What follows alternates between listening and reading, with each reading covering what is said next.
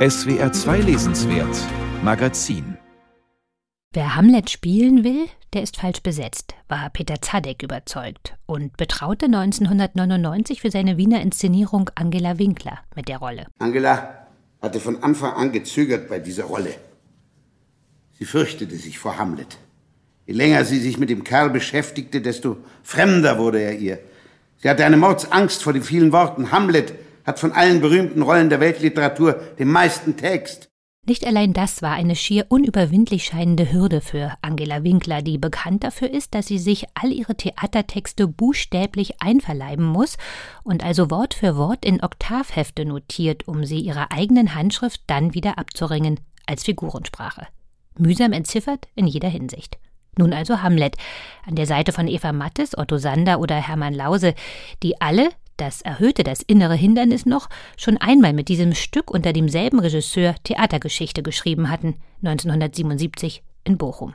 Dort hatte Ulrich Wildgruber den Dänenprinzen verkörpert, für viele auf und vor der Bühne unübertroffen. Auch für Klaus Pohl. Hast du damals, in den 70er Jahren, Uli als Hamlet gesehen? fragte sie mich. Mit der Sonnenblume? Im roten Mantel? Oh ja, nicht nur einmal. Er war überirdisch. Für mich unvergesslich, wie Uli Hamlet als einen anarchistischen Clown spielte, der es nicht fassen kann, dass die Puppe Hamlet nicht schmolz vor dem Glutofen der mütterlichen Wollust.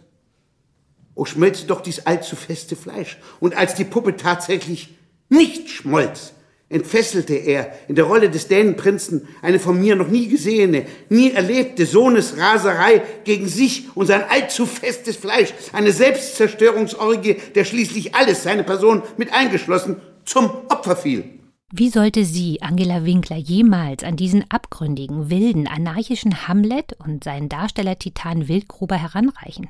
Der, und das machte alles zu einer noch viel aussichtsloseren Herausforderung, jetzt auch wieder dabei war und ihr das Schauspielerleben wahrlich schwer machte, denn Wildgruber haderte schwer, weil er auf der Bühne vom einst aufbrausenden, widerständischen Dänenprinzen Hamlet zum kläglichen, schwatzhaften Narr Polonius degradiert worden war. Und im Leben? Von Alter und krankem Herzen. Dazu kamen die immer schon tief im Inneren wühlenden Ängste, nicht gut genug zu sein.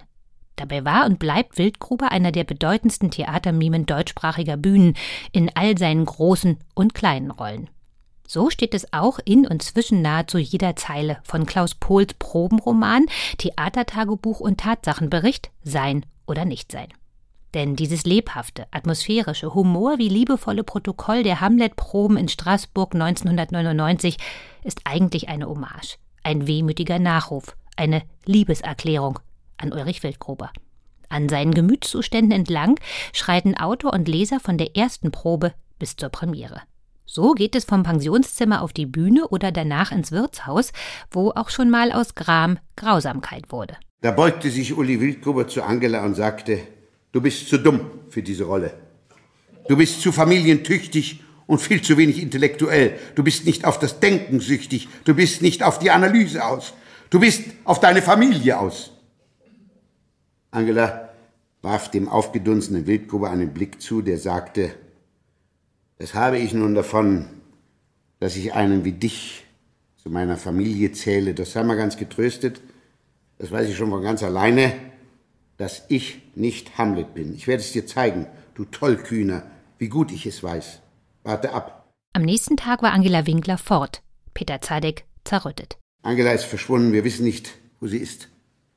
Es wäre schön, Uli, wenn du endlich verstehst, damit klarzukommen, dass du dieses Mal nicht Hamlet spielst.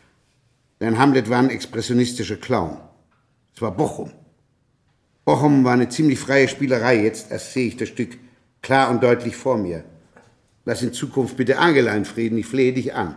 Angela Winkler floh noch ein zweites Mal, blieb tagelang weg, aus Angst vor der Rolle. Als sie dann endlich wieder da war und blieb, verschonte Peter Zadek die nun unermüdlich Probenden nicht mit seinem Ingrim.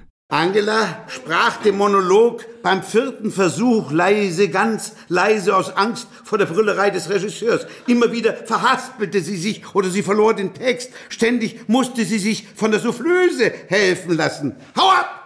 schrie der Regisseur die Soufflöse an. Hau ab! Und du, Angela, sprich wenigstens deinen eigenen Text, wenn du schon den geschriebenen Text immer noch nicht kannst. Sag es mit deinen Worten. Verwöhnt seid ihr alle. Verwöhnt! So geht es auf und man hat das Gefühl viel mehr ab während der aufreibenden Straßburger Wochen, die immer wieder durchfurcht werden von lebhaften Ausbrüchen des Regisseurs, aber auch der Schauspieler. Klaus Pohl, der selbst Horatio spielt, charakterisiert in turbulenten Dialogen, aber auch zärtlich stillen Porträts seine Kollegen, beschreibt aufreibende wie ausufernde Proben, berichtet schließlich von der gefeierten Wiener Premiere. Ein schmerzlich schönes Buch über die Hamlet-Proben 1999, aber auch das Theater jener Zeit hat Klaus Pohl geschrieben und über Ulrich Wildgruber, der sich wenige Tage nach der letzten Hamlet-Aufführung das Leben nahm.